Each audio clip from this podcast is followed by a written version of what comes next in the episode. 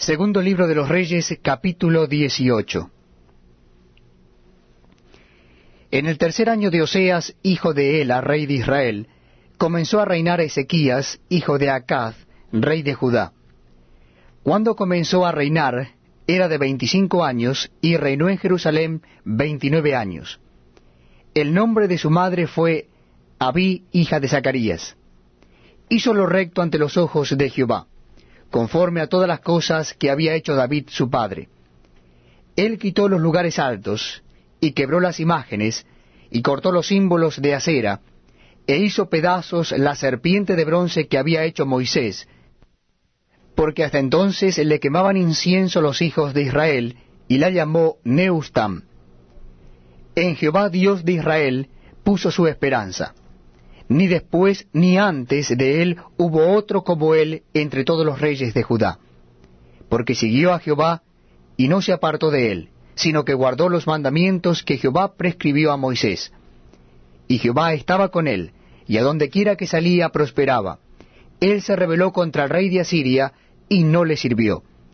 Hirió también a los filisteos hasta Gaza y sus fronteras, desde las torres de los atalayas hasta la ciudad fortificada.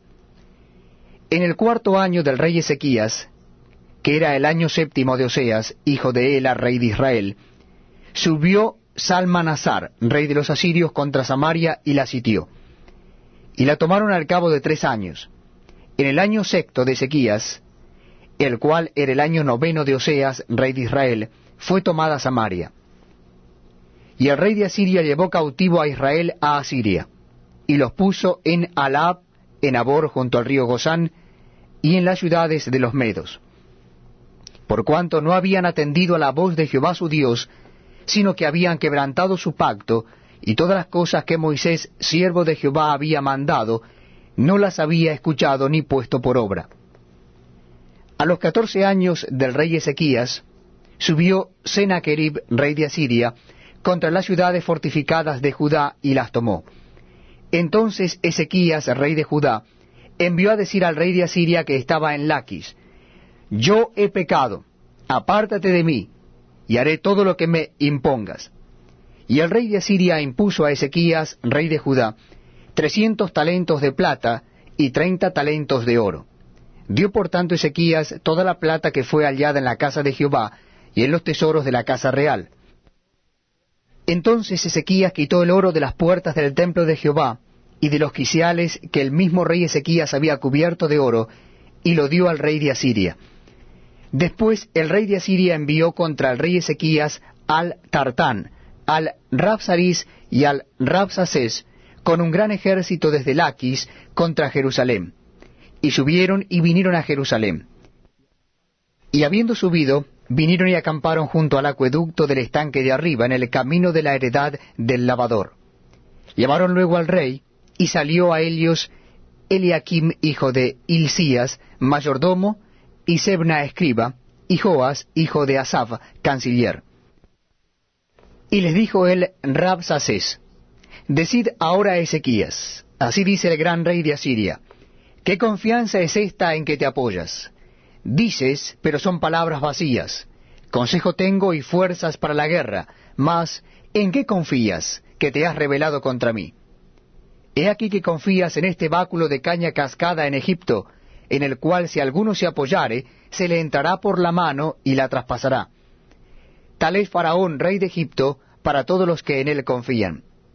Y si me decís, nosotros confiamos en Jehová nuestro Dios, ¿no es este aquel cuyos lugares altos y altares ha quitado Ezequías, y ha dicho a Judá y a Jerusalén, delante de este altar adoraréis en Jerusalén? Ahora pues, yo te ruego que des rehenes a mi señor, el rey de Asiria, y yo te daré dos mil caballos, si tú puedes dar jinetes para ellos. ¿Cómo pues podrás resistir a un capitán, al menor de los siervos de mi señor, aunque estés confiando en Egipto con sus carros y su gente de a caballo? ¿Acaso he venido yo ahora sin Jehová a este lugar para destruirlo?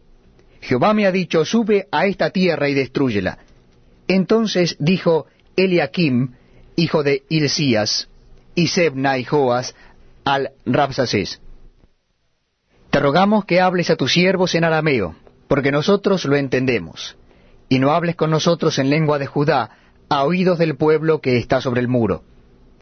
Y el Rapsacés les dijo, Me ha enviado mi señor para decir estas palabras a ti y a tu señor, y no a los hombres que están sobre el muro, expuestos a comer su propio estiércol y beber su propia orina con vosotros. Entonces el Rapsacés se puso en pie, y clamó a gran voz en lengua de Judá y habló diciendo, Oíd la palabra del gran rey, el rey de Asiria. Así ha dicho el rey, no os engañe Ezequías, porque no os podrá librar de mi mano. Y no os haga Ezequías confiar en Jehová diciendo, ciertamente nos librará Jehová, y esta ciudad no será entregada en mano del rey de Asiria. No escuchéis a Ezequías, porque así dice el rey de Asiria, Haced conmigo paz, y salid a mí, y coma cada uno de su vid y de su higuera, y beba cada uno las aguas de su pozo, hasta que yo venga y os lleve a una tierra como la vuestra, tierra de grano y de vino, tierra de pan y de viñas, tierra de olivas, de aceite y de miel, y viviréis y no moriréis. No oigáis a Ezequías, porque os engaña cuando dice Jehová nos librará. ¿Acaso alguno de los dioses de las naciones ha librado su tierra de la mano del rey de Asiria? ¿Dónde está el dios de Amad y de Arfad? ¿Dónde está el dios de Sefarbain, de Ena y de Iba? ¿Pudieron estos librar a Samaria de mi mano? ¿Qué dios de todos los dioses de estas tierras ha librado su tierra de mi mano, para que Jehová libre de mi mano a Jerusalén? Pero el pueblo calló y no le respondió palabra, porque había mandamiento del rey, el cual había dicho, no le respondáis.